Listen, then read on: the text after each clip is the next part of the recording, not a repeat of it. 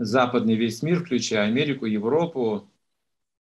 Вот эти вот магазины большие стали появляться, такие супер-гипермаркеты. Вот. И что? Какой там принцип, как они увеличили свою торговлю? Как они организовали? На другом принципе. Раньше его не было, а потом ввели. На принципе служения клиенту. Какое-то место ли говорить, что а, клиент хозяин, а вы в магазине слуга. Вот с этого момента как бы бизнес стал по-другому развиваться. Стали какие-то делать уже по-другому устроенные магазины, там, не знаю, и маркеты для удобства, для, и также для того, чтобы людям услужить нужно новый товар, именно для них, который сейчас нужен в потреблении, да, удобства больше и больше, вот стали служить таким же людям. И таким образом торговля стала подниматься на другой уровень через принцип служения – это маленький пример, потому что там не было чистого служения, потому что это в конце концов было выгодно. Служить было выгодно, да, за этим все равно была личная выгода.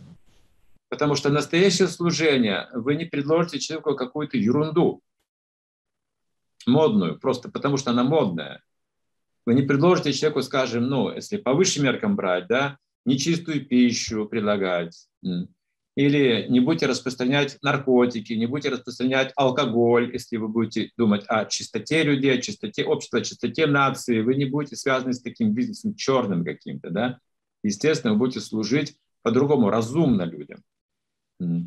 И чтобы нам вот сегодня служить так, так разумно, нам нужно тоже какое-то знание, знание представить людям, да, чем мы занимаемся и почему.